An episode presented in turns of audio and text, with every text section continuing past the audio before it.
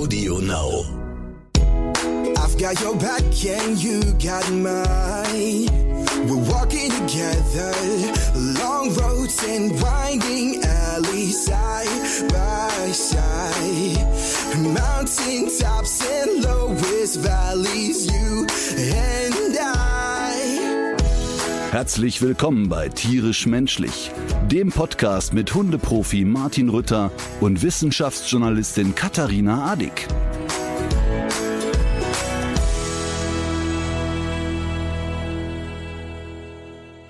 Guten Morgen. Guten Morgen. Du musst sprechen, ich bin zu erschöpft. Wo, wo, wo, von wo sprichst du denn eigentlich? Äh, jetzt gerade bin ich in Limburg. Äh, wir sind nach wie vor auf Warm-up-Tour. Äh, nur vorgestern, und das schleppe ich immer noch mit mir rum, waren wir in Alsfeld. Und manchmal ist es ja so, ähm, dass sich Dinge sehr spontan ergeben. Und die Alsfelder haben mir während der Show erklärt, dass jetzt gerade das 800-Jahr-Fest Alsfeld wäre und man müsste da unbedingt in die Stadt Alsfeld gehen, da wäre die Hölle los. Und äh, ich kann vorsichtig formulieren, es war die Hölle los bis morgens um sechs.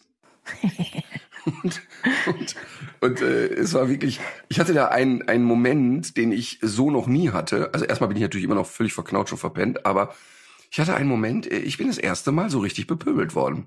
Ach nee.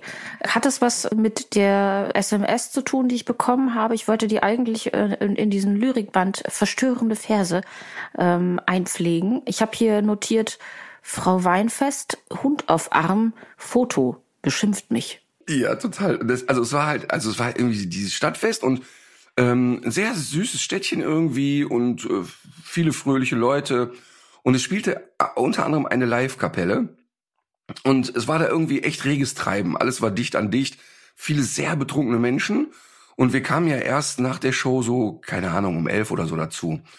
Und eine ältere Dame, oder da ist ältere Dame, ich sag mal 60 würde ich die schätzen. Und wahrscheinlich hört sich's jetzt und flippt jetzt wieder aus. Ähm, hatte so einen kleinen Pudel irgendwie auf dem Arm oder so ein, irgendein Dudel oder was auch immer, irgendwas kleines, wuscheliges. Kommt an und sagt, äh, äh, kannst du mal ein Foto mit mir machen? Ja, klar, machen wir ein Foto. Hatte ihren Mann dann angeschleppt, wir haben ein Foto gemacht. Und als wir das Foto machten, habe ich zu ihr gesagt, und, äh, und jetzt bring doch bitte den Hund wieder nach Hause. Der ist echt hier total gestresst, ne? Ist also wirklich echt gestresst, der Hund. Ist ja vielleicht ein bisschen zu viel. Sie machte mm und ging. Eine Stunde, exakt eine Stunde später, kommt dieselbe Frau durch die Menschenmasse und teilt sie schon in aggressivster Stimmung wie Moses das Meer, kommt auf mich zugelaufen. Ich denke, was hat sie denn? Hund war weg. Eins will ich Ihnen mal sagen. Mein Hund war nicht gestresst. Da war die total angepisst darüber, dass ich gesagt habe, der Hund ist gestresst. Und da habe ich zu ihr gesagt, ja, was regst du dich denn jetzt so auf? Also ich, ich meinte es doch nur nett. Seit wann duzen wir uns? Äh, ach so, ja, wir hatten uns doch, ja, so, ne? Ich wusste gar nicht, wie ich damit umgehen soll. Und dann kam eine Tirade, die kannst du dir nicht vorstellen. Ja, Sie müssen sich mal ein bisschen entspannen. Im Fernsehen wirken Sie so nett.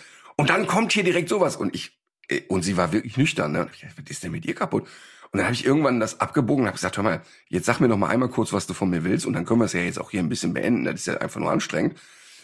Ja, das ist ja wohl, und äh, ich möchte auch nicht geduzt werden und immer wieder. Und sagte dann, nachdem ich immer wieder gefragt habe, was ist denn jetzt dein Begehr? Ja, und das Bild war verwackelt. und da musste ich so lachen und habe gesagt, ja, aber Entschuldigung, das Bild hat dein Mann gemacht, da kann ich doch nichts dafür. ähm, ja, ähm, eigentlich sollten wir noch mal ein Foto machen. Also alles weiter in dieser aggressiv pumpigen Stimmung. Ähm, und dann habe ich gedacht, jetzt ist völlig, völlig bipolar. Dann habe ich gesagt, ja, aber ähm, dazu bräuchten wir ja einen Fotoapparat und wenn du möchtest, machen wir auch 100 Bilder. Dann zeigt sie einmal quer über den Marktplatz und sagt, ja, da hinten steht mein Mann. Ja, aber von da kann er ja kein Foto machen. Ja, dann kommen Sie jetzt mal mit. Alles, alles in, alles in dem Ton. Der Reinhard und die anderen und auch so fremde Leute standen um mich herum und lachten sich alle scheckig, ne? So, auf jeden Fall. Aber du hast es noch mitgemacht.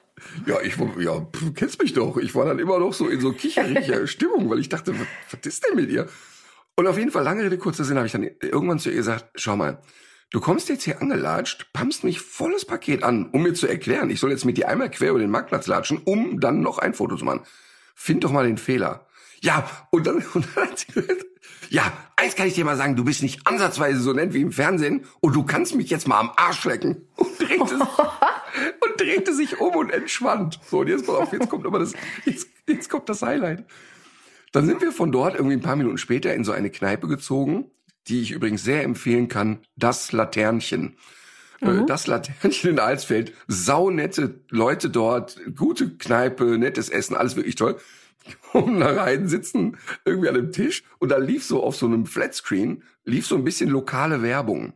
Und unter anderem von dem Laternchen selber. Und die hatten so einen Slogan, wir sind das hundefreundlichste Lokal der Welt.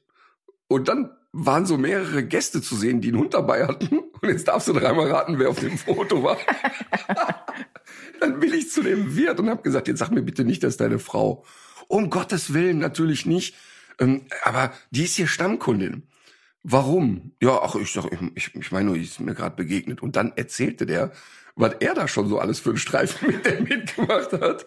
Und weißt du, weißt du, was das Spannende für mich eigentlich war? Ich war total verdattert darüber, weil ich das ja überhaupt nicht kenne. Ich kenne das ja überhaupt nicht, dass Menschen zu mir kommen und mich irgendwie auf der Straße anflaumen aufgrund meines Berufes. Ja. Das, das habe ich, also weißt du, ich werde mal angeflaumt wie alle anderen. Wegen anderer Sachen. Ja, im Straßenverkehr, weil man, was weiß ich auch immer. Aber es war wirklich creepy. Sehr aber witzig sehr und schräg. natürlich auch. Ja, aber vor allen Dingen diese, sie, sie beschimpft mich die ganze Zeit, um dann noch am Ende ein Foto machen zu wollen. Das Mhm. fand ich sehr interessant. Ich habe dich im Fernsehen gesehen. Hm. Und zwar, also ich hätte es ja tatsächlich ohne dich gar nicht geguckt, ähm, ohne deinen Hinweis. Äh, ich wusste da aber noch gar nicht, dass du auch äh, selber ähm, direkt vor Ort bist. Ähm, das Finale von Let's Dance habe ich mir natürlich dann angesehen, als ich gehört habe, dass ähm, Matthias Meesters bis dahin geschafft hat. Und ich muss wirklich sagen, ich war hin und her gerissen, was, was jetzt gerade, was jetzt gerade verrückt ist. Also entweder diese Sendung oder, oder ich. Und ich kann, ich komme überhaupt, also ich muss wirklich sagen, ich habe Schwierigkeiten mit diesem Format. Ich kam mir die ganze Zeit vor, als hätte ich so ungefähr 20 Grad weniger Körpertemperatur oder äh, als wäre ich irgendwie komplett emotionslos. Ich fand das, ich fand das ganz bizarr zum Teil. Also was da für eine Emotionalität hochgekommen ist bei den Leuten und auch so dieses Buhlen um Sympathie und das ganze äh, Angefasse auch. Ich hatte auch den Eindruck, dass die Frauen da per se einfach festgehalten werden müssen, damit sie nicht weglaufen. Und dann war ich aber wieder mit der Sache versöhnt äh, durch die Auftritte von Matthias und seiner Renata. Das war ja wirklich sehr sympathisch. Und das muss ich auch sagen, ich war richtig gerührt, als ich gesehen habe, wie du und Steffi in der ersten Reihe für den mitgefiebert äh, habt. Das war richtig äh, schön zu sehen. Ihr wart ja immer nur in diesen Zwischenschnitten zu sehen, aber äh, es hat euch ja beide kaum auf den Stühlen gehalten, hatte man den Eindruck. Ja, also ich muss dir wirklich sagen, ich, also wir hatten Matze ja immer wieder versprochen, wir kommen vorbei. Und der Defi kann sowas echt ganz gut. Also der, zumal er hat ja selber auch bei diesem Format vor ein paar Jahren mal mitgemacht. Ja. Ähm, und der war eigentlich immer viel offener dafür zu sagen, komm, wir gehen da hin und reißen damit die Hütte ab und unterstützen ihn ein bisschen. Und bei mir war es ja so, dass ich gesagt habe, ey, ich würde für den auch, keine Ahnung, durch die Sahara latschen, aber also in so einem Fernsehstudio sechs Stunden, das wäre für mich ein bisschen viel verlangt. Aber natürlich war klar, okay, Finale, wir gehen da hin. Und weil Matthias das auch für sich wichtig fand. Also, also jetzt nicht im Sinne von hier, dass wir da irgendwie die Werbetrommel rühren, dass die Leute für ihn anrufen sollen. Das ist natürlich auch part of the deal. Aber in erster Linie war es für ihn auch so eine, so eine Wertschätzung und er hat sich echt darüber gefreut, dass wir da hingekommen sind. Das war für ihn schön einfach, ne? Und dann muss ich aber jetzt echt zu meiner Schande gestehen, äh, Let's Dance geht auf Tour. Und die gehen tatsächlich mit der Jury und dem Moderator und einigen ausgewählten Tänzerinnen und Tänzern und mit ein paar Promis auf Tour. Und ich habe, als ich das gehört habe, hab ich gesagt, mal, was muss passieren, dass sich jemand eine Karte kauft, um sich sozusagen die Show Let's Dance auf einer Live-Tour anzugucken? Ich, ich hatte überhaupt keine Vorstellung. Jetzt weiß ich aber aus Erfahrung, dass sie, dass sie das schon mal gemacht haben und die echt gut Karten verkauft haben. Und ich habe echt für mich immer gesagt, das ist der Untergang des Abendlandes. Warum? Wofür? So, und jetzt kommt's. Wir waren da im Studio und ich meine, du weißt ja selber, ich kann mit dieser Musik nichts anfangen. Ich kann mit diesen, ich kann, ich finde wirklich, ich habe so einen Respekt vor der sportlichen Leistung und das ist echt Hammer, was die da leisten. Also ich weiß ja jetzt bei Matthias, der hat einfach 14 Wochen, die jeden Tag fünf, sechs, sieben Stunden und länger trainiert. Ähm, aber trotzdem ist ja dieses künstliche Gegrinse und ähm, und, äh, und eingefrorene Gesichter und vor allen Dingen auch eine unglaubliche Verbissenheit und Aggressivität der Tänzer. Ne? Also die sind ja. Das habe ich auch, das habe ich auch gedacht und auch so, dass man auch so versucht, das alles mit so einer, mit so einem Pathos und so einer Bedeutung aufzuladen, weil man am Ende ja dann doch sagen muss, äh, es, es geht ja jetzt eigentlich nur ums Tanzen, ne? Und es geht ja auch drum, ums Gewinnen wollen. Also ja, total. Und und bei ja. den Tänzern muss man sich das ja so vorstellen. Die stehen natürlich unter maximalem Druck. Ne? Also die meisten von denen, sagen wir mal, betreiben ja einen Hochleistungssport und werden mhm. für den ja so eher mäßig honoriert. In aller Regel ähm, sind die dann ja dann auch noch, ähm, also das sind ja Profitänzer, aber verdienen natürlich jetzt nicht wahnsinnig viel, wenn man das mal mit anderen Leistungssportarten vergleicht. Mhm. Ähm, und in aller Regel haben die das schlimme Schicksal, dass die irgendwie so mittelmäßig talentierten Leuten mal so drei Umtata-Schritte beibringen sollen. Ähm, und sind natürlich selber extrem on fire über ihre Tanzerei. Und dementsprechend, ähm, weil das auch eine sehr harte Szene ist, also beim Tanzen geht's ziemlich heftig zur Sache, so hinter den Kulissen, wer gönnt wem das Schwarze unter Nägeln nicht. Mhm. Und das spürt man da auch im Studio. Also die, das ist natürlich alles, ja, wir sind eine große Familie, aber insgeheim ist es so, dass das ein echter Kampf für die ist, ein wirklicher Kampf. Ah. Vielleicht ist ah. das das, was auch so das Störgefühl so ein bisschen bei mir ausgelöst hat, dass man den Eindruck hatte, dass das alles nur so eine so eine krasse Fassade ist und und es so, eine, so es gibt irgendwie so, so so Unterschwelligkeiten, die man äh, die einen dann irgendwie die einem aufstoßen dabei. Und das ist auch so. Aber jetzt will ich mal äh, tatsächlich mich outen. Ich saß in diesem Fernsehstudio und ich habe die Zeit verging wie im Flug da in dem Fernsehstudio. Also und, bei mir auf dem Sofa nicht. Ja, genau. Pass auf, jetzt, jetzt genau, jetzt kommt der große Unterschied. Bei dir auf dem Sofa kommt ja nach jedem Tanz eine endlose Werbung. Ja. Und dann äh, hat's ja auch der Jan Köppen moderiert. Das ist ja auch dann schon, oh, da wird's ja dann auch schon, da ist ja das Wort zum Sonntag ja spannender. Aber trotzdem ist im Studio selber eine Stimmung wie auf einem Volksfest und Achtung in den Pausen dürfen die Zuschauer auf die Tanzfläche und auch selber tanzen, wenn sie Bock haben. Ach was. Das ist echt eine riesengroße Party und dann muss man mhm. sagen, dass Mozi Mabuse und Jorge González und auch der Joachim Lambi in den Pausen da einfach das volle Entertainment-Programm losfeuern. Mhm. Die haben einen super coolen Warm-Upper, der Musik macht, der mit den Leuten Tänze macht. Also das ist wirklich Volksfest. Das ist fünfeinhalb Stunden, ist da aber richtig Halligalli in der Hütte. Und Aber wieso schafft äh, warum schafft es das denn nicht ins Fernsehen? Weil ich, äh, ich kann mich auch an diese langatmigen Matzen erinnern und so weiter. Das war ja auch alles so furchtbar redundant. Wäre denn das nicht eigentlich auch ganz schön, wenn man davon auch noch dem Fernsehzuschauer was zeigen würde? Ich glaube auch, dass ähm, ganz häufig in Fernsehstudios die schönsten Sachen passieren, wenn die Kamera aus ist. Hm. Und ähm, dass der große Spaß oft dann passiert, weil die Leute dann auch irgendwie locker sind und loslassen. Aber ich kann dir echt sagen, und das meine ich wirklich ernst, ähm, kann ich schon mal vorweggeben, mein Tipp des Tages ist, kauft euch eine Karte für die Let's Dance Tour. Ich meine es echt ernst und ich krieg da keine ja. Provision oder so, weil du wirst vor Ort noch mal erstens finde ich, habe ich da noch mal so ein anderes Gespür für die Leistungen bekommen, weil wenn du so nah dran sitzt, ist das schon auch noch mal wow, wow und da ist eine totale Partystimmung. Also das haben die drei in der Jury wirklich toll gemacht. Kann ich, mhm. ich meine, ich meine, Jorge und Mozzi sind ja sowieso ähm, unwahrscheinlich positive Leute, sind mir ja. beide mehrmals begegnet, wirklich toll, auch, auch äh, wenn die Kamera aus ist. Aber in dem Studio brannte echt der Baum. Kann ich wirklich nicht anders sagen. Ich habe mich total gut unterhalten gefühlt. Ähm, und dann kam natürlich hinzu, dass der Defi und ich wie zwei alte Muttis da saßen und einfach die ganze Zeit so mit dem Matze mitgefiebert haben. Und wir wussten, wir wussten, er hat drei Tänze und wir wussten, die letzten beiden, da wird er einfach nur Spaß haben. Der wird da rumrennen wie ein B-Männchen und sich freuen. Aber wir wussten, die, der erste Tanz, das wird schwer für den. Das wird wirklich mhm. schwer für ihn. Das kann er nicht gut leiden, diesen Tanz. Und es ist auch für ihn. Was war das nochmal? Keine Ahnung. Ich sag jetzt Rumba. Ich weiß es nicht. Vielleicht okay. war es auch egal. Klammerblues. Ich kenne mich nie aus. Wir wussten aber, den ersten Tanz wird für ihn schwer. Und als er das dann so gut gemacht hat, waren wir total gerührt und haben auch gemerkt, ihm geht's total gut jetzt. Und dann wussten wir natürlich, wir wussten ja, es kommt am Ende die Schlumpfnummer. Mhm. Und als der als Schlumpf rauskam, ich habe wirklich Tränen gelacht. Ich habe ich, und das ganze Studio, der kam rein und lugte so hinter diesem nachgebauten Pilzhäuschen hervor. Und die Leute haben sich totgelacht, sind aufgesprungen, haben den wirklich abgefeiert. Und zwar extrem. Also dem schwappte da eine, eine Euphoriewelle entgegen. Und ähm, das, das war wirklich sehr schön. Und das, und das war auch eine sehr, sehr schöne Atmosphäre da. Also die Leute haben das wirklich sehr honoriert, dass der mit dieser Selbstironie unterwegs ist, weil das musst du erstmal machen, wenn du kleinwüchsig bist. Zu mhm. sagen, jetzt gebe ich hier den Schlumpf.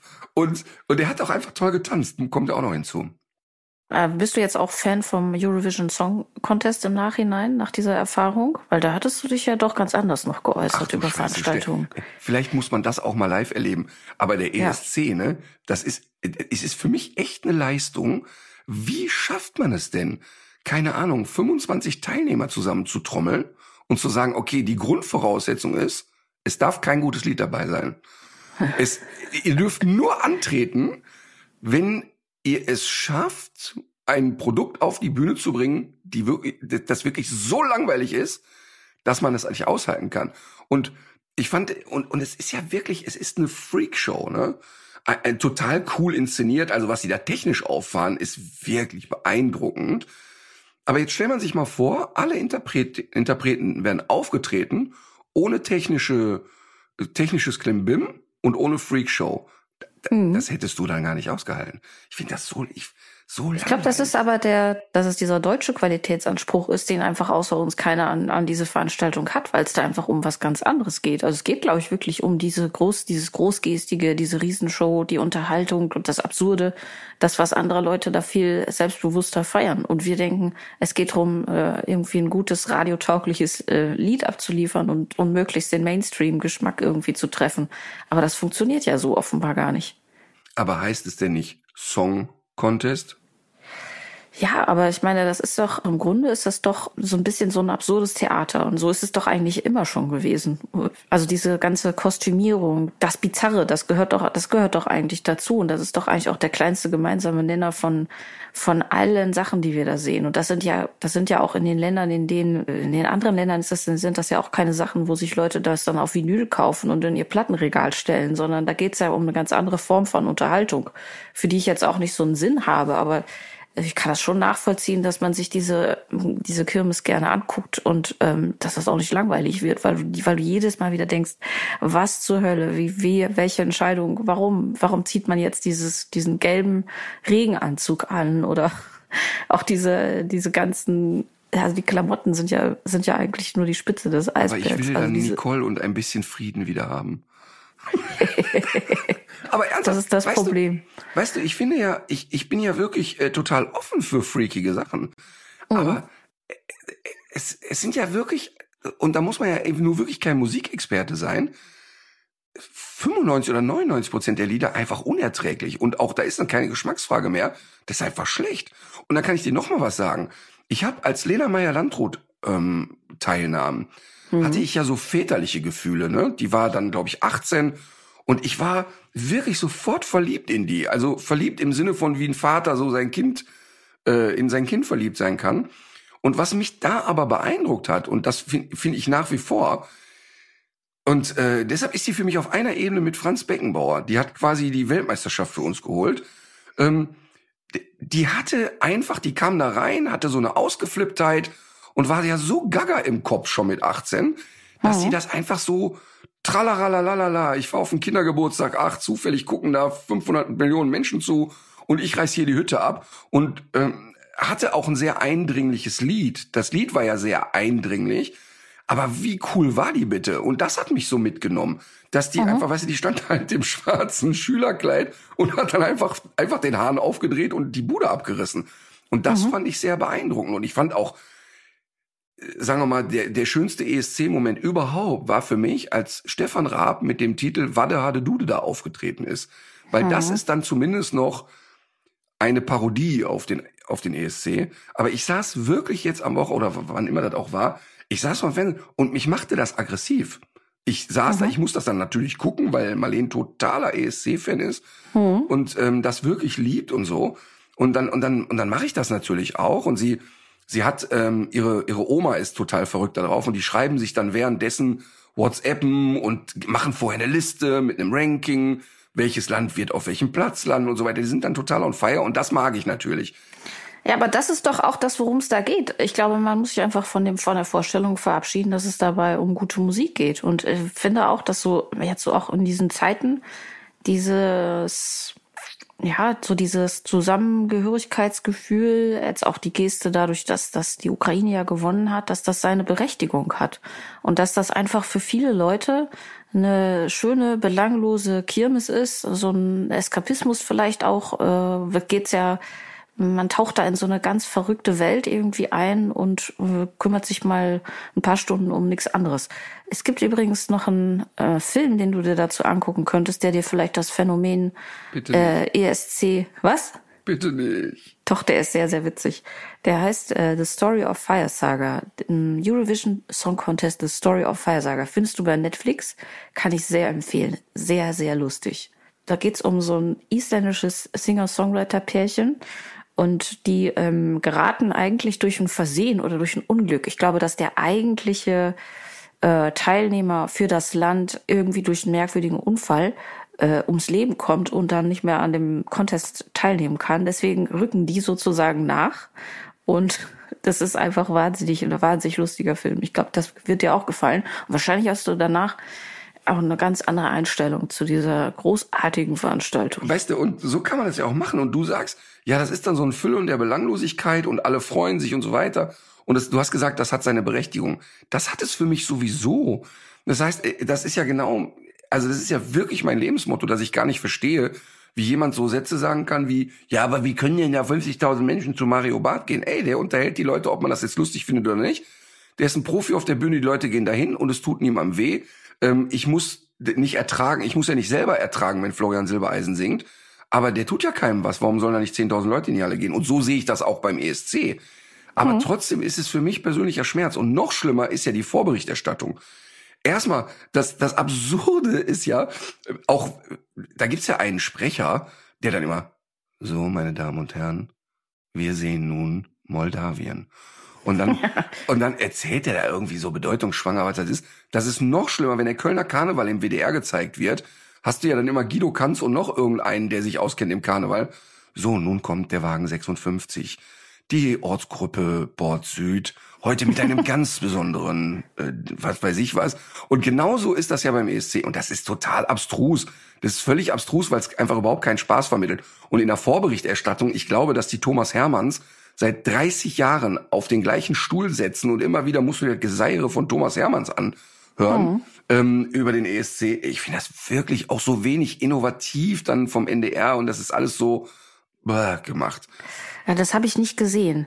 Ähm, aber wo es mir, äh, wo wir jetzt gerade schon so über Geschmacksverirrungen sprechen, ich habe eine äh, interessante Nachricht bekommen und zwar von einem Krankenpfleger und wirklich ein enthusiastischer Hörer dieses Podcasts, aber er hat ein Problem mit dem Intro-Song. Und ähm, du Arschgeige, ich weiß genau, was kommt. Bitte, Nein, das ist, liebe Zuhörer, das ist tatsächlich so mit 30-facher Geschwindigkeit. Also er, er schreibt zum Beispiel, dass dieser Song jetzt im Krankenhaus schon dafür benutzt wird, um ähm, Hausverbote durchzusetzen oder auch um Leute äh, schneller in die Narkose zu versetzen. Und da schreibt der Stichwort Schutzreflex. so, und ähm, ich finde, die Pflege, wir müssen, wir müssen was für die Pflege tun. Und wenn es schon nicht mehr Geld gibt, dann aber doch bitte vielleicht dieses Anliegen berücksichtigen und beherzigen und sich einfach mal kümmern. Dafür sind wir da.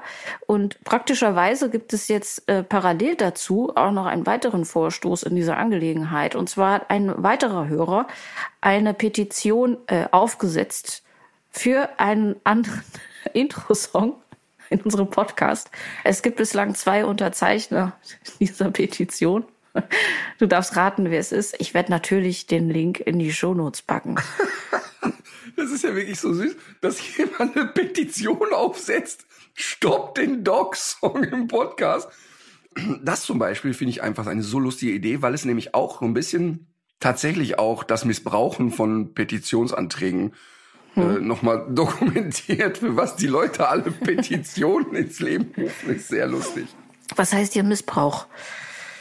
Ähm, ich habe noch was anderes notiert und zwar, ähm, das geht vielleicht so ein bisschen, mir ist aufgefallen, dass diese Themenvorschläge von dir, dass die alle eigentlich eine neue, eine neue Rubrik ver verdienen. Die könnte vielleicht heißen Luxusprobleme und Alltagsbeobachtung der oberen 10.000. Da geht es zum Beispiel um das Thema Privatschulen in England. Oder auch, warum das Essen auf, auf dem Flughafen Heathrow so viel besser ist als sonst wo. Ich habe auch, als ich dir geschrieben habe, lass. Ich musste auch selber lachen, als ich dir geschrieben habe, lass uns über Privatschulen in England reden und über das gute Essen am Flughafen. Da habe ich auch gedacht, ey, gibt's Junge, da kommt schon der Krankenwagen, hörst du den? Ja. Was hätte deine Oma dazu gesagt? Die hätte dir, die hätte dir aber was gehustet. Naja, also ich will mal so sagen, meine Oma hat mehrmals in meinem Leben äh, einem Lehrer von mir Prügel angedroht. Also die wäre für das Prinzip englischer Privatschulen aber sofort gewesen. Aber ich musste auch wirklich selber über mich lachen, als ich diese Nachrichten schrieb. Aber ich meine, jeder weiß ja, dass das Thema Schule und ähm, das Schulsystem, wie es in Deutschland ist, für mich ein ganz, ganz wichtiges Thema ist und ich mich da sehr in Rage reden kann, wirklich sehr, sehr, sehr in Rage reden kann, weil man ja im Grunde oft das Gefühl hat, und das gilt natürlich nicht für alle Lehrer und auch nicht für alle Schulen, aber man hat ja oft das Gefühl, dass der Lehrer für sich nicht den Anspruch hat zu sagen, pass mal auf, mein Ziel ist es hier, äh, Menschen aufs Leben vorzubereiten und mit denen diesen Weg zu gehen, sondern dass es ein Gegeneinander ist und ein, du musst aber, sonst gibt es hier einen Eintrag ähm, und einfach Null Entertaining-Faktor hat. Und das ist das, was mich richtig abfuckt. Du hast da ja mehr, äh, ich, ich habe da keinen Einblick. Also ich kann mich an meine eigene Schulzeit erinnern und kann das da in weiten Teilen auch nachvollziehen, in manchen auch nicht. Und also ich habe ja keine Kinder, du hast ja so eine unüberschaubare Zahl davon und kannst deswegen ja auch mit Fug und Recht davon sprechen. Was ich natürlich auch immer wieder höre, ist so die Perspektive der Lehrerinnen und Lehrer, und davon kenne ich ein paar, die mir auch immer davon erzählen, äh, mit was für einer Anspruchshaltung äh, auch Eltern heute an so einen Schulbetrieb rangehen und auch was, dass sie eigentlich Lehrer zum Beispiel auch als Dienstleister ähm, sehen und dass man sich auch zum Beispiel in die Notenvergabe einmischt, wenn es dann mal eine 1 minus geworden ist statt eine 1 plus. Und solche Geschichten höre ich auch viel. Ach, total. Und, und das ist äh, super wichtig, dass du das sagst. Das ist aber auch mein Empfinden. Also mhm. ich habe jetzt nicht im Kopf, ähm, dass Lehrersein ein Beruf ist, den man so im Vorbeilaufen macht. Und ähm, ich will auch überhaupt nicht sagen, dass wir nicht wahnsinnig viele und gute und sehr engagierte Lehrer haben. Und ich weiß auch, wie ätzend anstrengend Eltern sind. Ähm, das ist mir völlig klar. Und dass jeder da den Hochbegabten zu Hause hat, obwohl er einfach nur verblödet ist, den man da auf die Welt gepresst hat. Das ist mir völlig klar. Aber ähm, trotz, ähm, also mal ernsthaft, ich kann wirklich sagen, dass meine Wahrnehmung von Schule als Schüler mhm. sich eins zu eins widerspiegelt, indem ich, wie ich es wahrnehme als als Vater. Und Ach was. ich habe das ähm, bei Marleen erlebe ich das ganz ganz stark gerade, dass sie ähm, sehr engagierte Lehrer hat und auch tolle, wirklich einen tollen Klassenlehrer hat. Also die die, Mal, die Marlene ist wirklich, also die kam von der Klassenfahrt und die, und die war sehr, sehr beeindruckt über das, was da alles so passiert und ist da, fühlt sich da sehr aufgehoben. Aber es ändert eben nichts daran, dass das Schulsystem, wo, wie es in Deutschland gebaut ist, den Schülern keine Chance lässt, sich wirklich zu entwickeln. Und mhm. ähm, ich sag dir mal, der, der Grundansatz ist ja schon, dass wissenschaftlich belegt ist, dass ein Kind, das du um 7 Uhr oder um 6.30 Uhr wächst und das um 8 Uhr in der Schule sitzen soll, mhm. dass es nicht leistungsfähig genug ist, um wirklich vernünftig zu lernen. Ja. Jeder Wissenschaftler belegt das und, und das ist völlig klar. Und wir sagen immer noch in Deutschland, nee, der muss ja mal um 8 Uhr sein. Und es mhm. ist ja Quatsch, sich dagegen zu verschließen, zu sagen, warum ist die erste Stunde nicht um neun oder wann auch immer.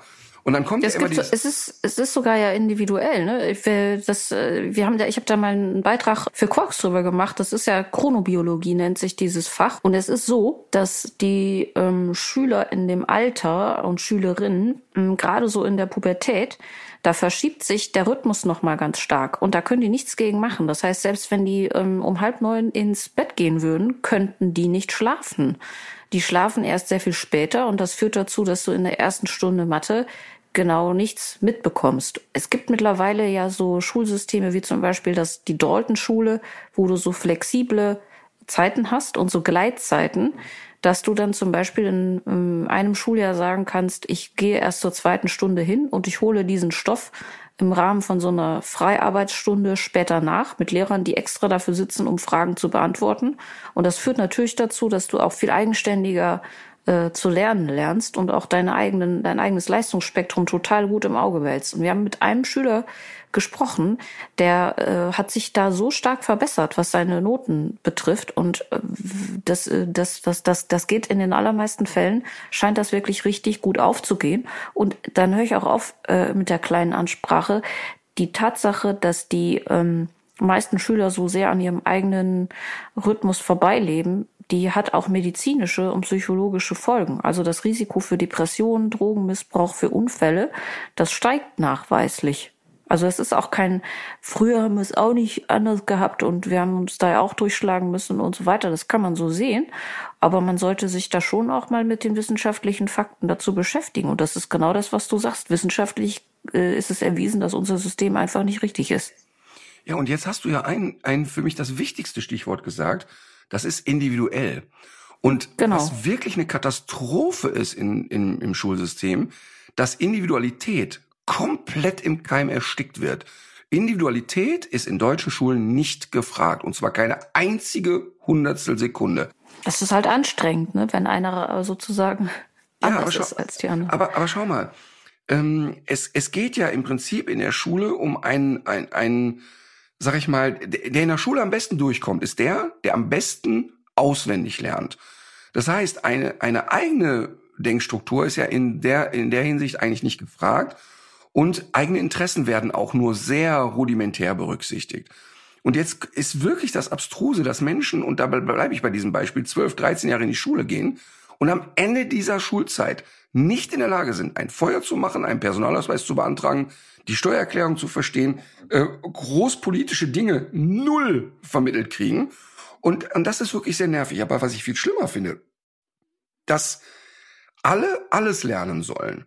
Und es ist wirklich der dümmste Gedankenansatz zu sagen, alle sollen alles lernen, weil das überhaupt nicht funktional ist, biologisch betrachtet. Und da bleibe ich mit dem banalen Beispiel Fußballmannschaft. Wenn ich Fußballweltmeister werden will mit einer Mannschaft, dann suche ich mir doch nicht elf Spieler, die jede Position spielen können. Der Manuel Neuer ist nicht der beste Torwart der Welt geworden, weil er auch so gut äh, Tore schießen kann und auch so gut die Trikots waschen kann und auch so gut den Bus fahren kann von der Mannschaft, sondern weil der in einer Sache hoch spezialisiert und gut ist. Trotzdem versteht er die Grundspielregeln des Spiels und trotzdem kann der auch mal einen Ball stoppen. Das heißt aber, in der Schule gehen wir hin und sagen, alle sollen alles lernen. Wir wissen aber alle, dass Kinder unterschiedlichste Talente und unterschiedlichste Interessen haben. Und was spricht denn dagegen? Die sollen ja alle lesen und schreiben lernen, paar Grundrechenarten und fertig. Und ab da, finde ich, sollten die sich total spezialisieren dürfen. Warum soll denn, warum soll denn da ein Zwölfjähriger sitzen, der ein hochmusikalisch kreativer Mensch ist und sich bis in die 13. Klasse mit Kurvendiskussionen beschäftigen, wo von Anfang an klar ist, das wird er nie mehr in seinem Leben hören. Nie, nie mehr.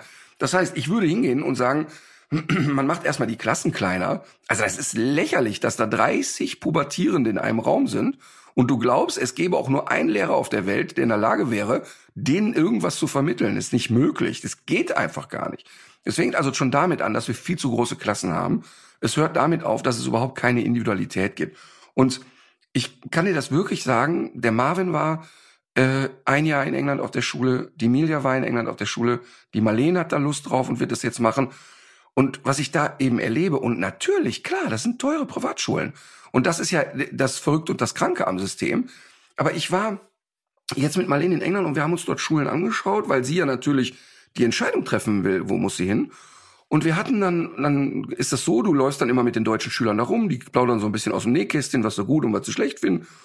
Und dann gibt's eben dieses Gespräch mit dem Direktor oder mit irgendjemand, der da ähm, so vor Ort die Entscheidungen trifft. Der möchte ein Gefühl für die Schüler kriegen, die Schüler sollen ein Gefühl für ihn kriegen und so weiter. Und da waren wir in einem ähm, College in, in Folkestone und dieser Lehrer kommt rein und wir kommen so ins Plaudern. Und das Erste, was der sagt, ist, wisst ihr, was mein größtes Problem ist?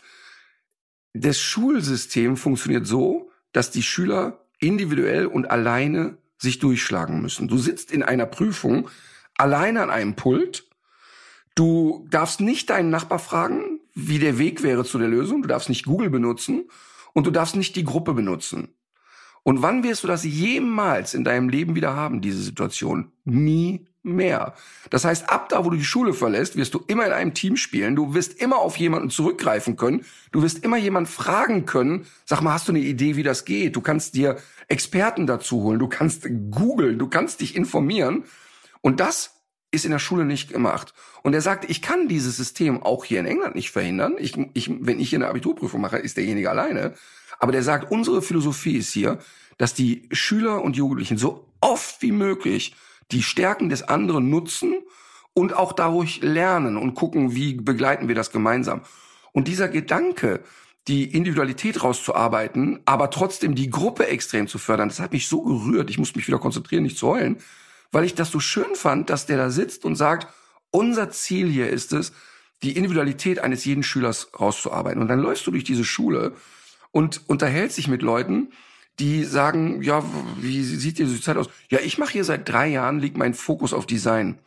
Er hat einfach drei Jahre lang nur rudimentär Mathe, Englisch und keine Ahnung was gemacht. Und die restliche Zeit siehst du einen absolut glücklichen 17-jährigen Menschen, der die verrücktesten Sachen designt hat.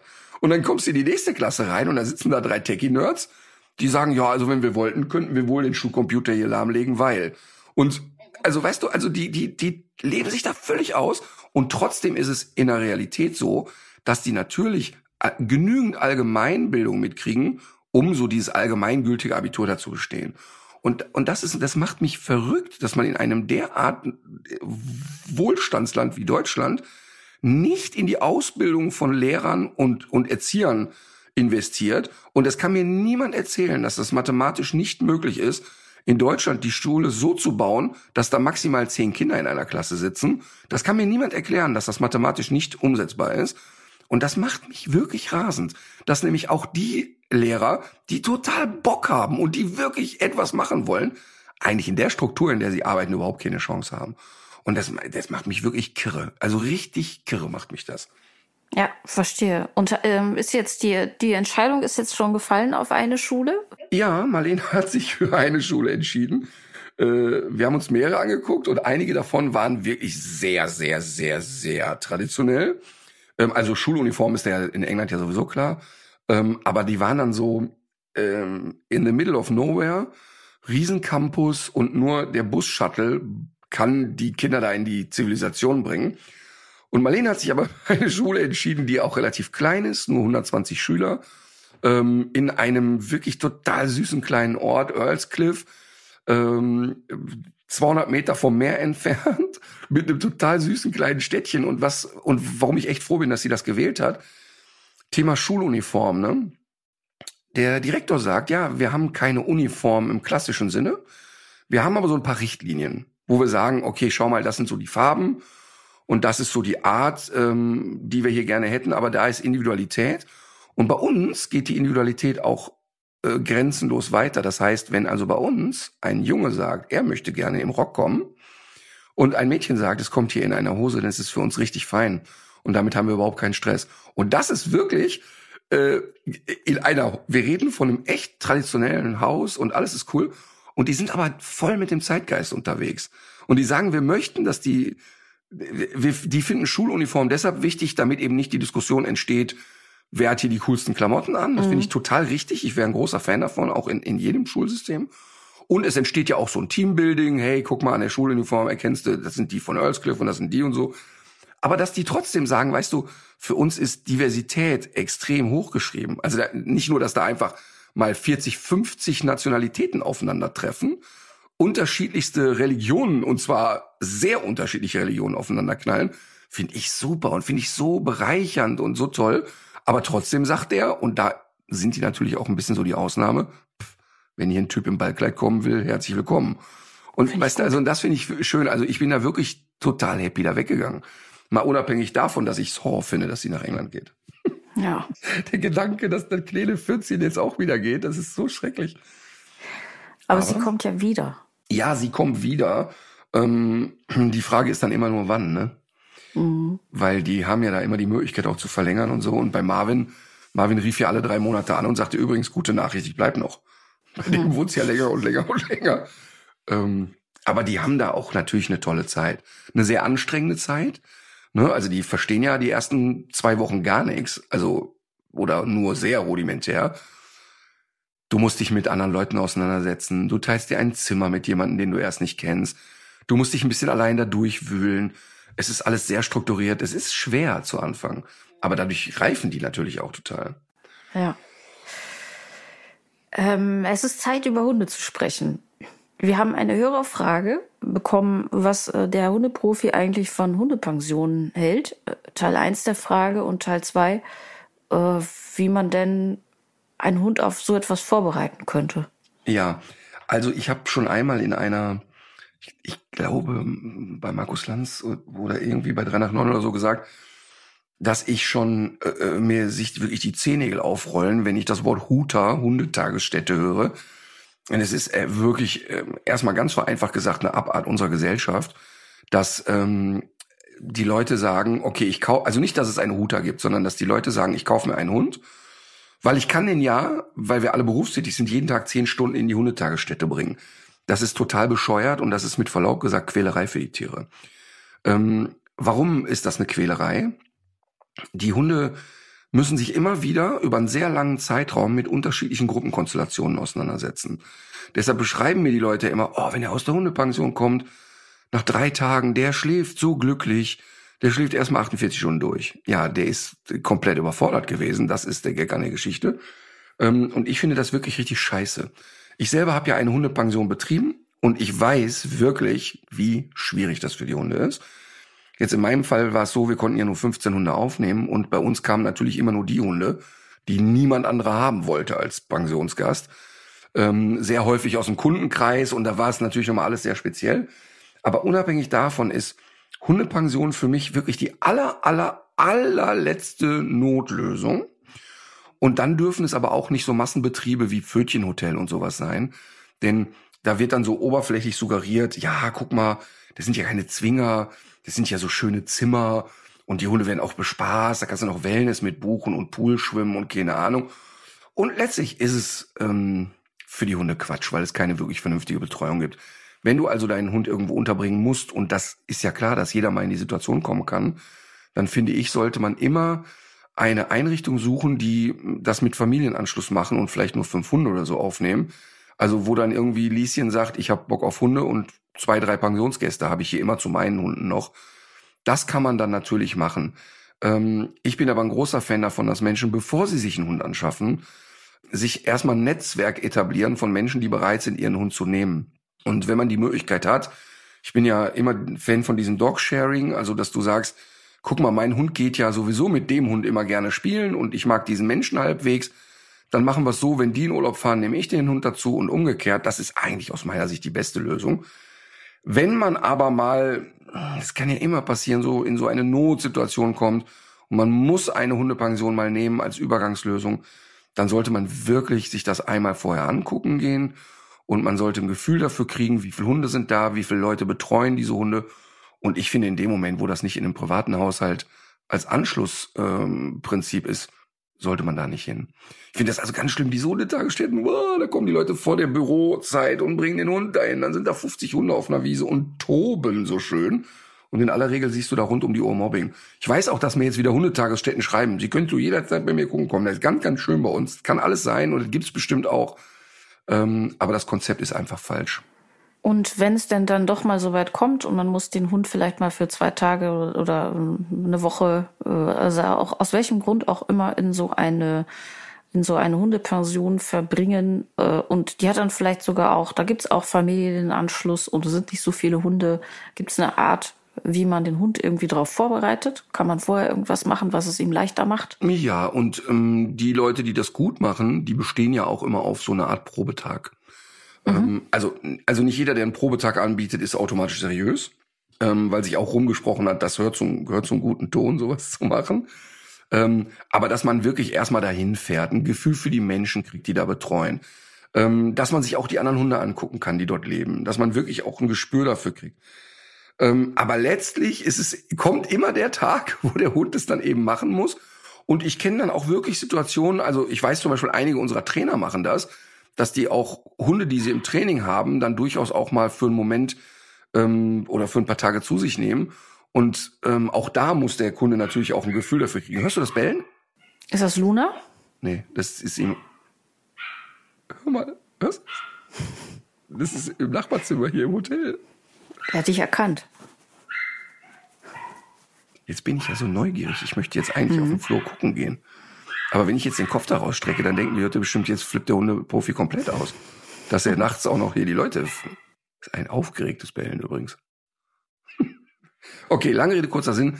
Ähm, natürlich selber einmal hingehen. Und es gibt auch Hunde, die sind dazu gut geeignet, im Sinne von, die halten es dann auch aus. Und dann gibt es ja. auch Hunde, die, die, für die ist es wirklich Horror. Wirklich okay. Horror. Ich habe für das heutige Rasseporträt einen Hund ausgesucht, der uns äh, auch immer wieder für diese Rubrik vorgeschlagen wurde. Ich glaube, dass der Rätselspaß nicht lange andauern wird und du wirst sehr schnell merken, um welches Tier es sich handelt. Ähm, es ist ein flauschiger, ähm, relativ großer Hund, der im Welpenzustand eigentlich aussieht wie ein kleiner Eisbär und deswegen auch immer mal wieder in die falschen Hände gerät. Also es ist ein, es handelt sich um einen Wachhund, der seine Aufgabe auch sehr ernst nimmt, der diese Aufgabe auch schon sehr lange hat und zwar schon seit dem 14. Jahrhundert mindestens und auch für die Bewachung Eisbär? von Schlössern. Bitte? Ein Eisbär? Das weiß ich gar nicht, was gemeint ist. Sieht aus wie ein Eisbär. Was ist das? Ist irgendein Herdenschutz und ein Kuwatsch? Ein, ein Maremano? Herdenschutz ist richtig. Ein Ovtcharka? Nein. Äh, du musst weiter westlich denken. Hm, ein Herdenschutzhund westlicher Natur. Ludwig der 14. hatte ja auch so einen zum Beispiel. ah, jetzt, wo du sagst, der Ludwig. Der Wiggerl keine Ahnung, ein Herdenschutzhund bei König Ludwig? Eisbär? Also, hey. Ja. Ähm, es gibt ihn in zwei verschiedenen ähm, Fellfarben häufig. Also es, äh, es, oft, oft ist er komplett weiß. Manchmal hat er aber auch so eine, so eine graue Maske. Ich stehe total auf dem Schlauch. Mhm. Ich bin bei, ich bin dann bei Kovac. Mm, nee, ist aber tatsächlich zu weit im Osten. Denk doch mal an Frankreich. Denk an die Berge. Ein Pyrenäen-Berghund? So ist es. Ein, ein Pyrenäen-Berghund? Äh, ich hätte es auch nicht gedacht. Ich habe auch gar nicht mitgekriegt, dass der uns so oft vorgeschlagen wurde. Das habe ich gar nicht mitgekriegt. Kangal und so habe ich schon mal gelesen bei uns. Aber okay, Pyrenäen-Berghund hätte man wissen können, Herr Rütter. Für die Leute, die ihn noch nicht gesehen haben, wie würdest du das, ähm, das äußere Erscheinungsbild beschreiben? Sehr groß, sehr schwerfällig. Mhm. Er wirkt wirklich er, das stimmt, jetzt, wenn, wenn wir drüber reden, er hat, finde ich, schon etwas äh, Bärenhaftes, wenn er so auf vier Beinen, so wie ein, wirklich so ein Bär, der so dahin schlendert. Äh, finde ich, wirkt aber sehr vertrauenserweckend. Ich finde, dass mhm. der optisch nicht bedrohlich aussieht oder irgendwie, das ist ja häufig bei den Herdenschutzhunden das Problemchen der Leute. Äh, wirklich wie ein großer Flausche-Teddy, muss man echt mal sagen. Und das wird auch so beschrieben, dass er auf der einen Seite so so was kraftvolles, ähm, er äh, hat, aber auf der anderen Seite eben auch äh, also ja eher sanftmütig ist.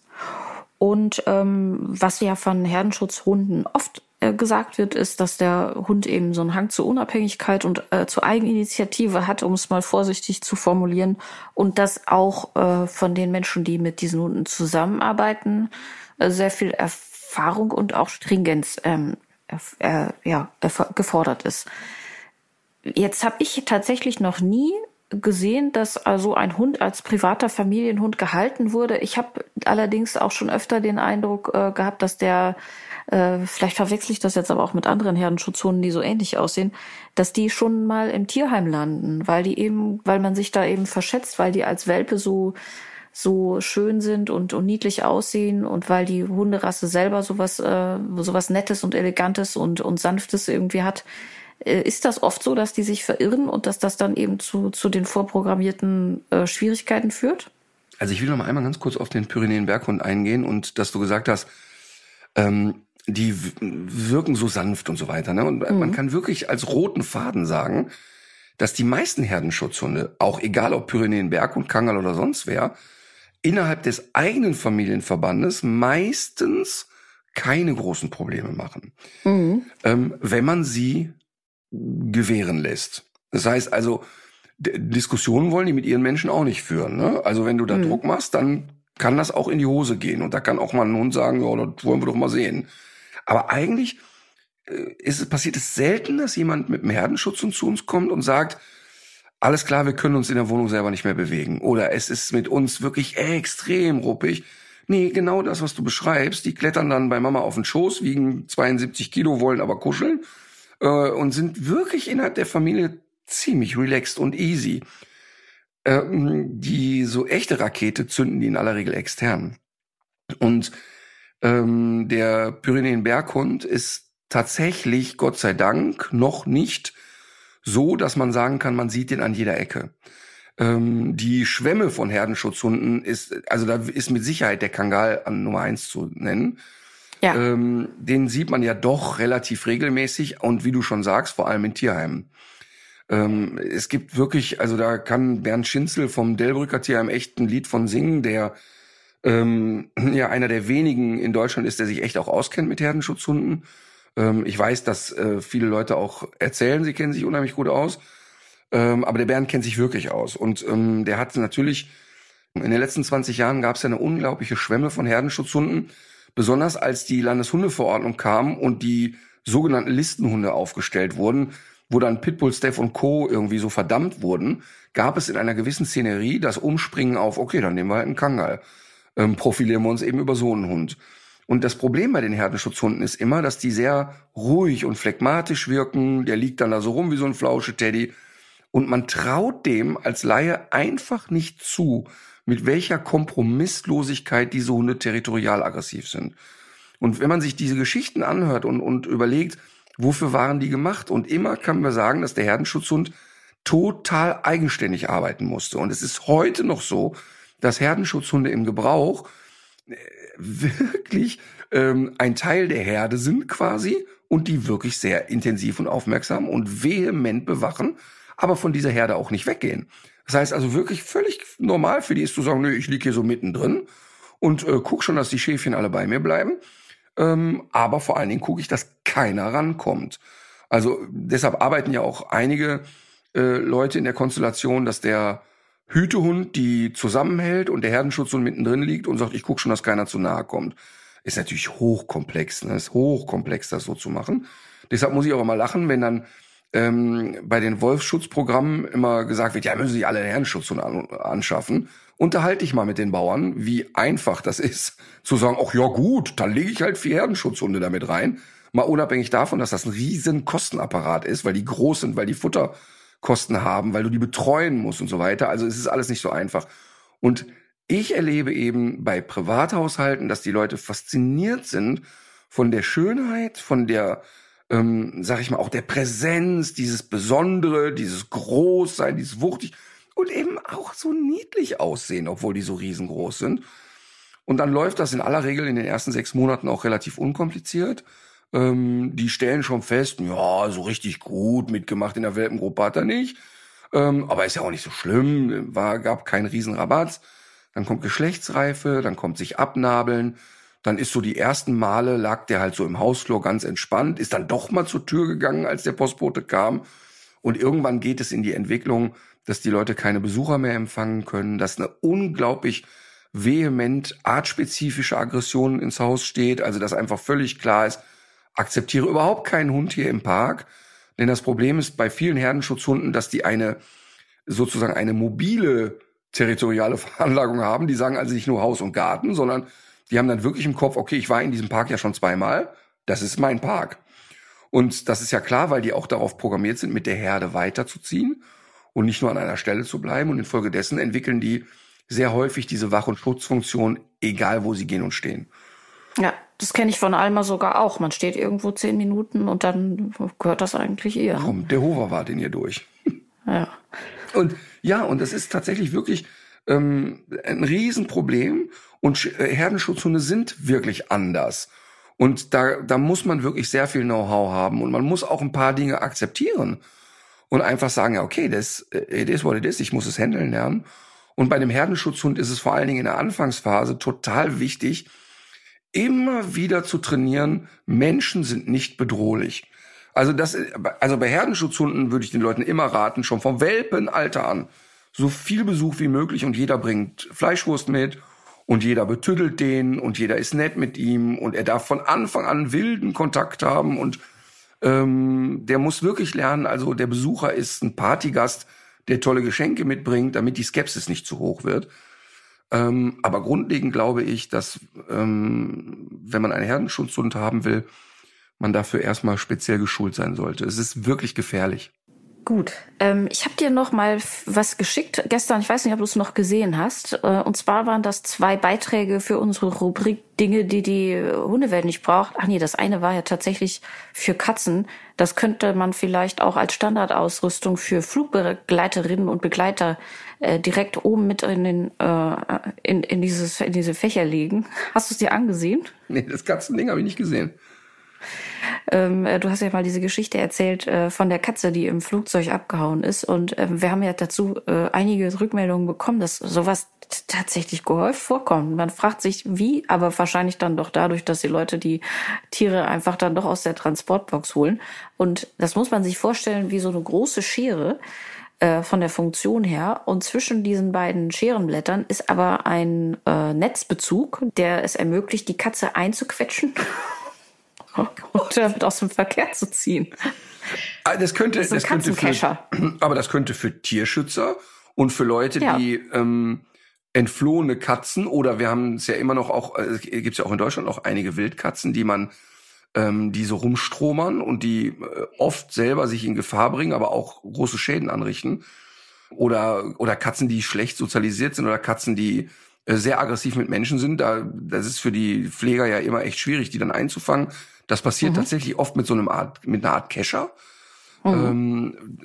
Das Gute ist aber, dass die Katze, die kommt, scheint dann, also es ist vermutlich eine Schockstarre, aber der positive Effekt ist, dass sie sich selbst auch nicht mehr verletzen kann, weil sie dann einfach sofort bewegungsunfähig ist und man kann sie dann einfach schnell irgendwie. Warum wird das denn online vertickert wieder? Weiß ich auch nicht. Wahrscheinlich, wenn das Verhältnis zu Hause so ein bisschen angespannt ist. Naja, überleg mal, du lebst mit einer Katze zusammen, die in deinem Haus ist und du brauchst so ein Gerät. Auch nicht schön. Ich kannte mal so eine. Dann habe ich dir noch geschickt diesen Entenschnabel. Ja. Maulkorb, den hast du aber gesehen. Den kenne ich auch schon viele Jahre. Was, was ist das denn? Das ist wirklich, also man muss sich ja wirklich vorstellen, Entenschnabel trifft es wirklich. Also es sieht wirklich aus wie der Schnabel von Donald Duck. Mhm. Und es soll ein, eine Maulkorbfunktion sein. Also das heißt, du kannst dem Hund das aufziehen und dann kriegt er natürlich das Maul nicht mehr so richtig auf und zu und sieht natürlich aber so richtig bescheuert aus. Also es ist wirklich so bescheuert. Mal abgesehen davon, dass dieser Maulkorb echt gefährlich ist, weil der Finger passt immer noch prima rein. Also, also das ist ja überhaupt kein Schutz. Ähm, ich glaube, dass das äh, auch der Grundgedanke war, das Ding so zu bauen, dass der Hund auf dem Boden nichts mehr aufnehmen kann. Und auch das funktioniert nicht, weil er mit der Zunge noch nee. wunderbar auf den Boden kommt. Ja, das wollte ich gerade sagen. Und ich glaube, dass die Hersteller es witzig finden, dass ein Hund mit einem Entenschnabel rumläuft. Hm, ähm, okay. Ist natürlich total Panne.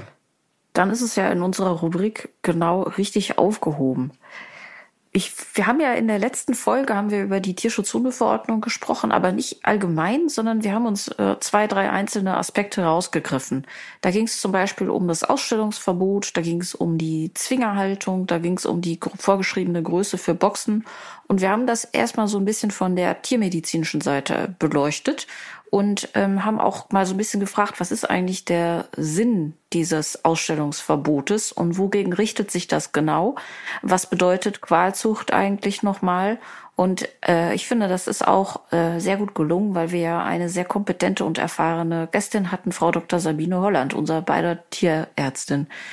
Ähm, wir wollen aber natürlich weiterhin auch das Thema im Auge behalten und wir möchten auch in einer der nächsten Folgen nochmal zum Thema Sportveranstaltungen sprechen. Und was heißt das jetzt eigentlich genau in der Umsetzung?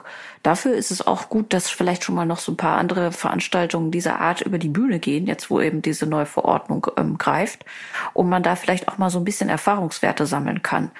Wie sieht diese Umsetzung aus? Kann man sich da auf ein Regelwerk verlassen? Äh, wie aufwendig ist das und trifft das wirklich die richtigen? Da sind wir weiterhin auch offen für sinnvolle Zusendungen. Und das möchte ich hier an der Stelle nochmal betonen. So ähm, Pöbeleien, dass wir unseren Job nicht richtig machen und so weiter, nehmen wir auch sehr gerne zur Kenntnis. Die helfen aber natürlich in der Sache nicht weiter. Deswegen, ähm, wer da jemanden kennt, der vielleicht eine gute Ansprechpartnerin oder gute Ansprechpartner sein könnte in der Sache und wirklich Erfahrung und auch einen Überblick hat, gerne her mit solchen Empfehlungen, entweder über die E-Mail-Adresse tierischmenschlich.audionow.de oder aber auch über die Facebook- und Instagram-Seiten zu diesem Podcast. Also, was ich nochmal so spannend fand ähm, zum Thema Pöbeleien, das ähm, ist ja wirklich so interessant und ich finde das ja auch ähm, wissenschaftlich spannend, dass in dem Moment, wo eine Emotion bei Menschen getriggert wird, die Sachlichkeit weg ist, plus mhm. man auch nicht mehr reflektiert zuhört. Mhm. Also äh, äh, Sabine Holland äh, hat das Thema Blue Merle Züchtungen angesprochen und dann hat jemand einen Blue Merle Hund und hört nur, ich werde hier angegriffen. Und dann finden Dinge im Kopf statt, die aber in dem Podcast gar nicht stattgefunden haben. Also das heißt, ähm, Sabine Holland hat an keiner Stelle gesagt, dass jeder Blue Merle Hund automatisch todkrank ist und automatisch irgendeine Verhaltensstörung oder sonst irgendwas hat. Und mich schreiben dann wirklich Leute an, ja, die soll sich mal richtig informieren. Ich habe einen Blue Merle, der ist total gesund und nicht alle Blue Merle Züchtungen, bla bla bla. Und dann äh, ist es ja natürlich total abstrus. Ähm, oder sie hat ja dann auch das Thema Nacktkatze oder, oder Nackthunde, Nackthunde genannt. Ähm, ich habe aber einen kerngesund. Ja, aber trotzdem ist ja klar, wenn du zwei Nackthunde miteinander verpasst, hast du ein Riesenproblem und die Hunde werden todkrank sein und so weiter und so fort. Ne? Und, und diese Sachen werden dann gesagt, die sind wissenschaftlich belegt und dann kommt jemand und sagt, das ist alles scheiße, das stimmt nicht. Ähm, und die soll sich erstmal informieren. Und das ist total spannend, weil man das ja auch ein Stück weit von sich selber kennt. Dass du, dass, dass, da, da, da kann sich auch niemand von frei machen. Das habe ich ja auch manchmal, dass mich so Dinge triggern und dann kriege ich nicht mehr so halb sortiert. Jetzt kenne ich, kenn ich mich aber und, ähm, und schnauf dann mal einmal durch und höre mir im Zweifel die Sachen nochmal an. Impulskontrolle, ähm, ne? Impulskontrolle. Hast du ja auch geübt. Ja. Absolut, Impulskontrolle geübt. Und ich finde, bevor man sich hinsetzt und jemanden schreibt, oder bevor man jemanden eine Sprachnachricht gibt, äh, schreibt, die vehement ist, dann muss man auf jeden Fall einmal drüber nachdenken. Und ähm, nochmal, es geht ja in erster Linie auch darum zu sagen, warum muss ich jetzt in jede Rasse Merle-Farben reinkreuzen. Also warum muss ich einen, einen Blue Merle Dackel haben und ein, was weiß ich? Das, das ist alles Bullshit und das ist wissenschaftlich unsinnig.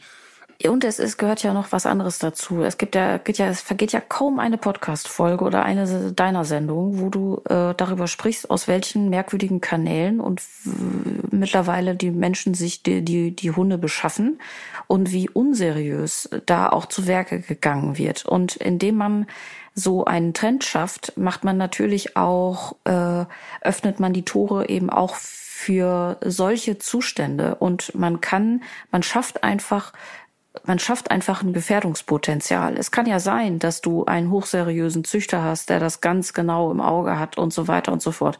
Wobei ja auch der das Risiko nur minimieren kann. Und das gleich, aber gleichzeitig geht davon ja auch ein allgemeines Gefährdungspotenzial aus. Und dann muss man doch einfach gegeneinander abwägen. Welches Risiko wird dadurch geschaffen? Für die Hunde im Übrigen, nicht für die Menschen. Die Hunde baden das ja aus. Und was ist gleichzeitig der Gewinn? Und dann muss man einfach sagen, in der Bilanz ist es so, da wird ein Risiko geschaffen für die Hunde, ein gesundheitliches Risiko, äh, was mit lebenslangem Leid verknüpft ist, dafür, dass etwas schöner aussieht. Also dafür, dass ein Hund schöner aussieht. Da muss doch eigentlich jedem klar sein, wie diese Abwägung äh, auszusehen hat, volle oder? Pulle, volle Pulle. Aber es wird halt eben äh, sehr häufig einfach gesagt, nee, das stimmt nicht. Entgegen jeder wissenschaftlichen Schule einfach, nein, das stimmt ja nicht. Ähm, und natürlich auch so dieses Augenverschließen vor, ich möchte das aber so gerne, ich will das aber haben und deshalb verschließe ich mich einer Erkenntnis. Und das ist ja wirklich so absurd. Ich habe ja früher auch viel mit Dogo Argentinos gearbeitet. Und du kannst dir nicht vorstellen, wie hoch der Taubheitsanteil bei den Hunden ist. Und jede, jede Scheißstudie erklärt das und jeder Tierarzt kann dir erklären, warum ein höherer Weißanteil eine höhere Wahrscheinlichkeit auf Taubheit macht. Und da findest du immer jemanden, der sagt, nee, das stimmt ja nicht. Das ist nicht mhm. wahr. Und ich meine, ja. auf der Ebene kann man eben nicht diskutieren. Ich kann Menschen. Es gibt keine Viren. So, genau. Ne? Ich kann also, ähm, ich kann also Menschen nicht antworten, die sagen, das ist gelogen. Da, da antworte ich auch nicht drauf. Ich kann, ich bin wirklich jemand, der gerne in ein Gespräch geht und mich wirklich auch mit den Leuten auseinandersetzt. Aber auf einem Level, ähm, mal abgesehen davon, dass also auf Pöbeleien ja sowieso nicht reagiert wird, aber ähm, auf dem Level, wenn so jetzt der echte Verstand aushakt, dann, ähm, dann bin ich auch nicht so gesprächsbereit, ehrlich gesagt. Mhm.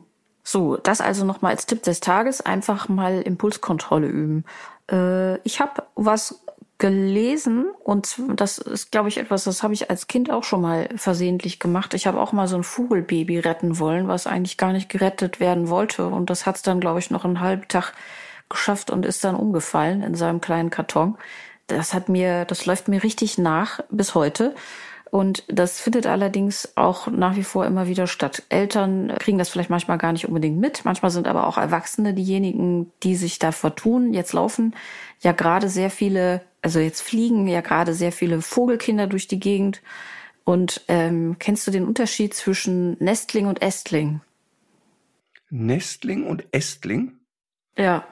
Der eine, also Äst, Ästling ist ja ein Sänger, ne? Rick Ästling. Nein, weiß ich, habe keine, ich habe keine. Sag's mir. Also ein Nestling, ein Nestling ist ein Vogelkind, was eigentlich noch ins Nest gehört. Und wenn das raus dem Nest gefallen ist, dann ist das nicht alleine überlebensfähig und äh, wird ja auch weder gewärmt noch gefüttert und dann wahrscheinlich auch von der nächsten Katze gegriffen. Und wenn man so einen Nestling findet, dann ist es tatsächlich gut, bestenfalls, dass man äh, dieses äh, Vogel Kind wieder zurück ins Nest bringt oder auch, dass man es tatsächlich mit nach Hause nimmt äh, und versorgt, wenn man das denn fachmännisch kann oder zu so einer ähm, Vogelauffangstation äh, bringt. Übrigens fällt mir dabei ein, wusstest du, dass der Markus Wipper führt äh, äh eine Pflegestelle für, für Mauersegler, für Schwalben ist? Nee. Ja, das hat, der, das hat er heute gepostet. Der zieht die, der zieht die auf, wenn die irgendwie in Not geraten oder wenn die noch zu schwach sind, um den Vogelzug äh, zu überstehen. Gibt's irgendwas, was der nicht macht? Ich was frag mich auch, wann Wie er das immer er das immer alles? Das ist so bewundernswert. Ja. Und äh, der Essling dagegen, der ist schon ein paar Schritte weiter und der wird außerhalb des Vogelnestes äh, von seinen Eltern noch versorgt. Und der braucht mh, hm, meistens keine Hilfe. Den sollte man also schön in Ruhe lassen. Man sieht das unter anderem daran, dass der schon so auf seinen Beinen richtig stehen kann und nicht so auf dem Vogelhintern sitzt. Also der Nestling kann noch nicht richtig stehen alleine, das ist so ein äh, Merkmal. Und der Ästling, der kann eigentlich schon so ein bisschen flattern und hüpfen. Und äh, nochmal zurück zu den Tieren, die eigentlich noch ins Nest gehören. Mm, man darf die ruhig anfassen. Das ist, das ist so ein Mythos, der sich lange hält, dass die äh, Vogeleltern die dann nicht mehr annehmen, aber das kann man ruhig machen. Wenn man sieht, dass das Nest in der Nähe ist und es ist auch das Richtige, dann kann man die Tiere also ruhig anfassen, sollte sich hinterher aber die Hände waschen. Aber im Zweifel Finger weg ist so ein bisschen die, ja, ist die Faustregel dafür. Okay, das heißt also, es ist so, dass die Leute dann irgendwie ein Tier auf dem Boden sitzen sehen, was aber jetzt mhm. noch nicht sehr behende fliegen kann und haben im Kopf, dem geht's nicht gut und nehmen genau. es mit. Ja, und die wirken auch hm, anders als andere Vögel, die haben noch so eine andere Fluchtdistanz als die Elterntiere. Das heißt, man kommt da sehr nah ran und die bleiben dann vielleicht auch erstmal sitzen. Und das sorgt dafür, dass man, ähm, ja, dass man dann eben denkt, die brauchen, die brauchen dringend Hilfe. Und eigentlich wäre aber das Beste, man würde die mal so ein bisschen aus der Entfernung beobachten und dann würde man sicher bald sehen, dass die Elterntiere dann vorbeikommen und die versorgen. Aber das ist äh, wirklich äh, interessant. Anderer Fall, zwei erwachsene Vögel. Vor ein paar Wochen ist einer aber mit Vollgas bei uns vor die Scheibe geflogen, ne? Und es war richtig so, boom. Und dann lag der da auf dem Rücken und streckte wirklich, also der lag wirklich auf dem Rücken und streckte die Füße senkrecht nach oben, aber blinzelte noch so vor sich hin. Und da war ich auch so, oh, oh, das arme Tier, ähm, was machen wir jetzt mit dem? Und dann haben wir erstmal gewartet. und erstmal einfach nichts gemacht und haben gesagt, okay, jetzt lassen wir den mal in Ruhe und warten mal so fünf Minuten und gucken einfach mal, was passiert. Und dann passierte nichts, der war immer noch in dem Zustand. Und dann haben wir gesagt, okay, dann müssen wir ihn jetzt irgendwie, wir müssen ihm helfen. Und dann bin ich halt dahin und dann haben wir ihn so mal aufgehoben und mal, und er ließ das auch alles mit sich machen. Da war nicht ein Flügelschlag, die Beine bewegten sich nicht, aber die Augen bewegten sich noch. Ja, was machen wir jetzt mit dem, was machen wir jetzt mit dem, ne? So was passiert ja immer sonntags mittags. Was machen wir jetzt mit dem, was machen wir mit dem? Äh, dann kommt natürlich der Gedanke, erlöst man ein solches Tier? Ähm, äh, bringt man es zu einer Tierklinik und so weiter. Okay, erlösen ist jetzt nicht so meine Entscheidungsgewalt, ehrlich mhm. gesagt. So, okay, lange Rede, kurzer Sinn. Wir haben entschieden, wir gucken uns den jetzt einfach erstmal ein bisschen an und lassen den zur Ruhe kommen. Und das ist einfach verrückt. Wir haben dann so ein, ein kleines Nestchen gebaut, kleines Handtuch rein, äh, kleine Wasserschale und der lag die ganze Zeit immer noch im Rücken und streckte die Füße nach oben.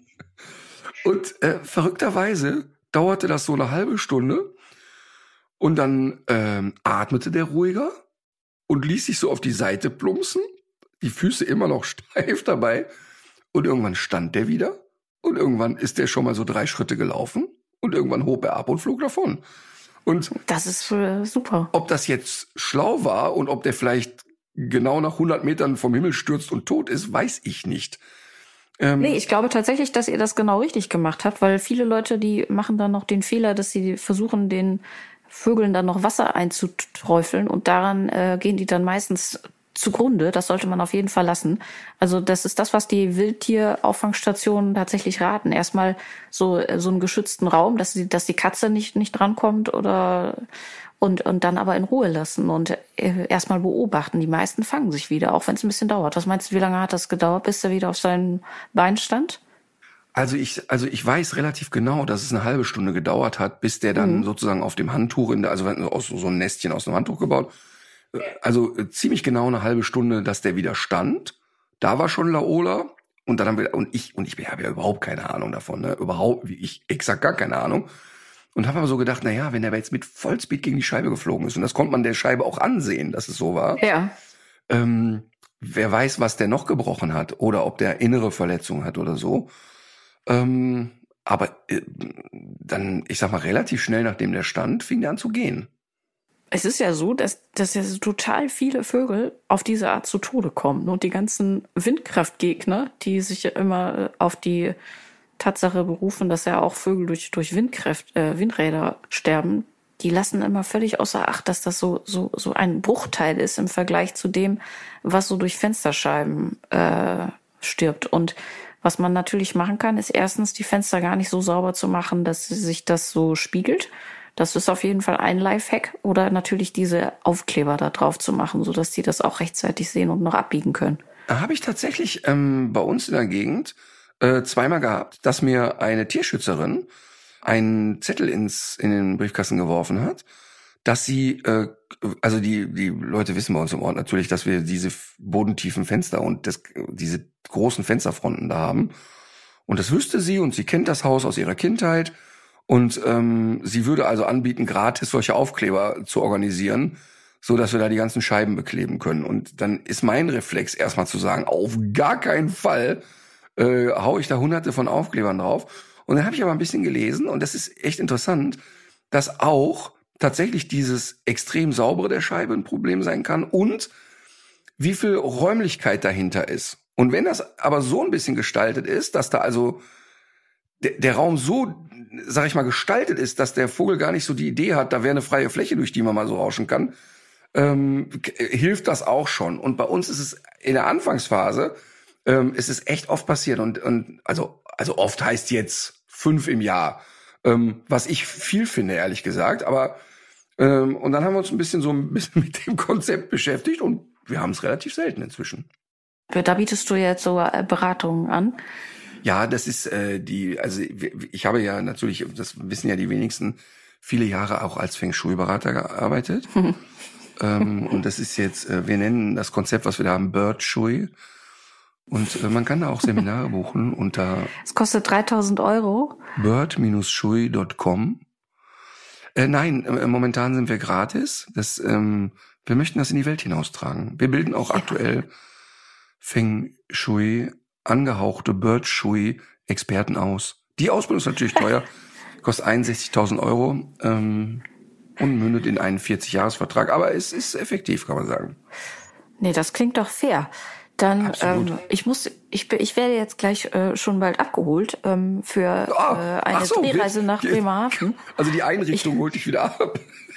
Katharina hat gerade Freigang. Das ist gut. So, ich werde wieder abgeholt. Ich muss jetzt wieder in diese Weste, die hinten geschlossen wird. Ich hau jetzt einfach mal meinen Musikwunsch raus. Und zwar bin ich drauf gekommen über den Pyrenäen Berghund tatsächlich. Denn die Band Bell and Sebastian, ich weiß nicht, ob du sie kennst, machen, glaube ich, seit 30 oder 40 Jahren Musik und ähm, jetzt auch schon wieder, also auch jetzt gerade wieder ein neues Album eigentlich raus, ähm, jedenfalls relativ neu. Und die haben sich benannt nach einer französischen Zeichentrickserie, in der ein äh, Hund und ein kleiner Junge die Hauptrolle spielen. Und dieser Hund ist ein Pyrenäen-Berghund. Und das Lied von dieser Band, äh, was ich mir für unsere Playlist Brotmesser und Popcornpfote wünsche, heißt Talk to Me, Talk to Me. Ist relativ neu und ist auch ein sehr sympathisches Video, spielt lustigerweise an einer Schule in England, passt also auch. Und äh, da geht es um ein junges Mädchen, was sich in ein anderes junges Mädchen verliebt hat. Aber leider will sie nichts von ihr wissen. Ist ein sehr nettes Musikvideo. Es ist so furchtbar, wenn man in jemanden verliebt ist, der sich der das nicht erwidert. Das ist, das ist so ein furchtbarer Zustand. Das muss echt abgeschafft werden. Das ist, also ich, wirklich ernsthaft, das ist so, so, so schrecklich. Ich finde das wirklich einer der schlimmsten Zustände dieser Welt. Dieses dann auch zu spüren, es geht dem anderen einfach gar nicht so. Und dass es auch so aussichtslos ist. Weißt mhm. du, also, dass du, dass du ab einem gewissen Zeitpunkt äh, merkst, egal was du machst. Es wird keine Reaktion darauf geben. Ja, aber damit muss man klarkommen. Äh, und äh, das finde ich, also das, ähm, also ich fand das wirklich so schlimm. Ich habe das ja erlebt, als ich in der Pubertät war, ganz schlimm war das. Und ähm, ich, interessant wäre ja mal zu erleben oder zu sehen, wie das wäre, wenn mir das jetzt in meinem Alter passieren würde. Und ich befürchte, mhm. dass genau die gleiche Hilflosigkeit entsteht. Also, dass man es kein bisschen besser handeln kann als mit 15. Ich glaube es schon. Ich glaube auch, dass das relativ gut ähm, belegt ist, dass so die emotionalen äh, Ausschläge so in dem, also die sind, glaube ich, wenn du Kleinkind bist, äh, sind die noch mal sehr, sind die sehr viel höher als in den, als in anderen Lebensabschnitten und dann aber auch in der Pubertät. Und es schleift sich so ein bisschen ab. Also ich glaube, dass so diese Verzweiflung und so dieses äh, Gefühl, dass die Welt untergeht, dass das, dass sich das nicht mehr in dieser Form einstellen wird. Es, es klingt natürlich auch logisch, weil du natürlich äh, aufgrund von Erfahrung ähm, mhm. Dinge in Relation setzen kannst. Ne? Du, ja, also du, du bist auch ein bisschen mehr abgeschliffen sozusagen. Total. Und man hat ja, ja, und man hat ja auch die Erfahrung gesammelt, ja, so ein Trennungsschmerz, der geht ja auch irgendwann wieder vorbei. Aber ich bin ja ein bisschen entwicklungsverzögert. Ich habe ja jetzt gerade erst Ach, ja, die Pubertät hinter mich gebracht. Das ist ja wirklich tatsächlich so. Und äh, deshalb wäre ja so eine unglückliche Liebe, glaube ich, für mich immer noch dramatisch. Dramatisch, dramatisch. Ja. Dazu passt auch mein Lied. Das ist sehr schön. Also, mein, also mein, mein Tipp des Tages, den habe ich ja schon genannt. Das ist äh, wirklich mhm. ernst gemeint. Sich mal eine Karte für die Live-Tour Let's Dance gönnen. Und wenn du, wenn du, wir haben ja eh noch einen Sarah Connor äh, Konzertbesuch ausstehen. Wir haben noch einen Olli Schulz Konzertbesuch ausstehen. Ähm, und sobald Olli jetzt wieder auf Tour geht, dann sind wir dabei. Ähm, eigentlich sollten wir auch zu Let's Dance gehen. Die kommen auch in die Kölner Arena. Da kannst du noch so mit dem Kopf schütteln und ich sage dir nur eins, du wirst danach, wirst du, wirst du weinen, mich drücken und sagen, danke. Du wirst einfach nur sagen, danke, ja. Ähm, das gleiche habe ich übrigens schon mal erlebt. Mein Schwager Karl ähm, ist ja Bayer und der konnte mit Atze Schröder im Fernsehen nie was anfangen. Und dann habe ich den mal äh, mitgeschleppt und den Live, eine Live-Comedy-Veranstaltung ist ja sowieso immer ganz anders als im Fernsehen. Er hat einfach bei Atze zwei Stunden durchgelacht. Ähm, hm. Und bei Herbert Knebel noch viel das mehr. Das kann ich mir vorstellen. So, und, äh, so, und bei Sarah Connor, du wirst gerührt sein, du wirst die Musik mögen, du wirst das ganze Setting mögen und du wirst begeistert sein, wie die auf der Bühne unterwegs ist. Dann, äh, kann ich den Lössler Waldgeist äh, mit mitnehmen. Übrigens, Dankeschön, der ist jetzt mittlerweile auch bei mir angekommen. Sehr gut. Du Noch kannst, verschlossen. Du kannst ihn dir auch intravenös zuführen, wenn du möchtest. Ähm, so, und, aber jetzt mal ohne Witz, sollen wir nicht einfach, wenn Let's Dance wird irgendwie im Herbst unterwegs sein, kommen wir gehen einfach in die Kölner Arena und dann gucken wir uns das an. Und wenn du das doof findest, hauen wir nach einer halben Stunde wieder ab. Ach so, ja, äh, das, das ist doch ein Deal. Das ist doch, das, also wenn man da nicht, wenn man da nicht festgenagelt ist und dann das durchziehen muss, dann, dann bin ich bereit, mich darauf einzulassen. Ja, und wir machen aber Folgendes. Wir gehen nicht oben in die Loge, sondern wir Mhm. setzen uns wirklich relativ nah ans Parkett, so dass du auch wirklich Ja. mal so spürst. Da- Das ist wirklich ein Unterschied, wenn man das so. Ich habe zum Beispiel früher, wenn Eiskunstlauf im Fernsehen kam, bin ich auch immer schreiend weggerannt. Und dann habe ich mal mit Tanja Tschewtschenko gedreht in einer Eishalle. Und dann ist die mal so rückwärts auf der Eisfläche vor mir her und hat mal so einen, was weiß ich, gemacht, einen doppelten Lutz. Und wenn du dann hörst, wie die so auf die Eisfläche bomb so aufkommt mit dieser Kraft und diese Geschwindigkeit, Ja. das war total beeindruckend. Also wirklich echt beeindruckend. Okay. So, und wenn der Matthias Mester dann da rauskommt und den Paso Doble gibt, der geht nämlich mit denen auf Tour. Ernsthaft? Ja, cool. Der geht wirklich das ist doch mit denen auf Tour. Ich finde das einfach so lustig. So schön ist das. So, lange Rede, kurzer Sinn. Äh, zu der, zu dem Liebeskummer und zu, äh, wie kann man das in Relation setzen, möchte ich ein Lied von Timo Hauer empfehlen und das Lied heißt Nacht am Strand. Sehr schön, vielen Dank. Ich kenne es nicht. Ich werde es aber nacharbeiten und ähm, ich muss jetzt, Tschüss. ich muss tatsächlich. Ja, tschüss. Ich muss los. Ja, ich auch. Tschüss. Das ist doch nicht die, das ist doch nicht die Art, wie wir diese Sendung beenden. Ja, aber dir sage ich Tschüss. Ach so, ja, dir auch, dir auch. Tschüss. So, Tschüss. Ja, dann legt euch wieder hin. Legt euch wieder hin.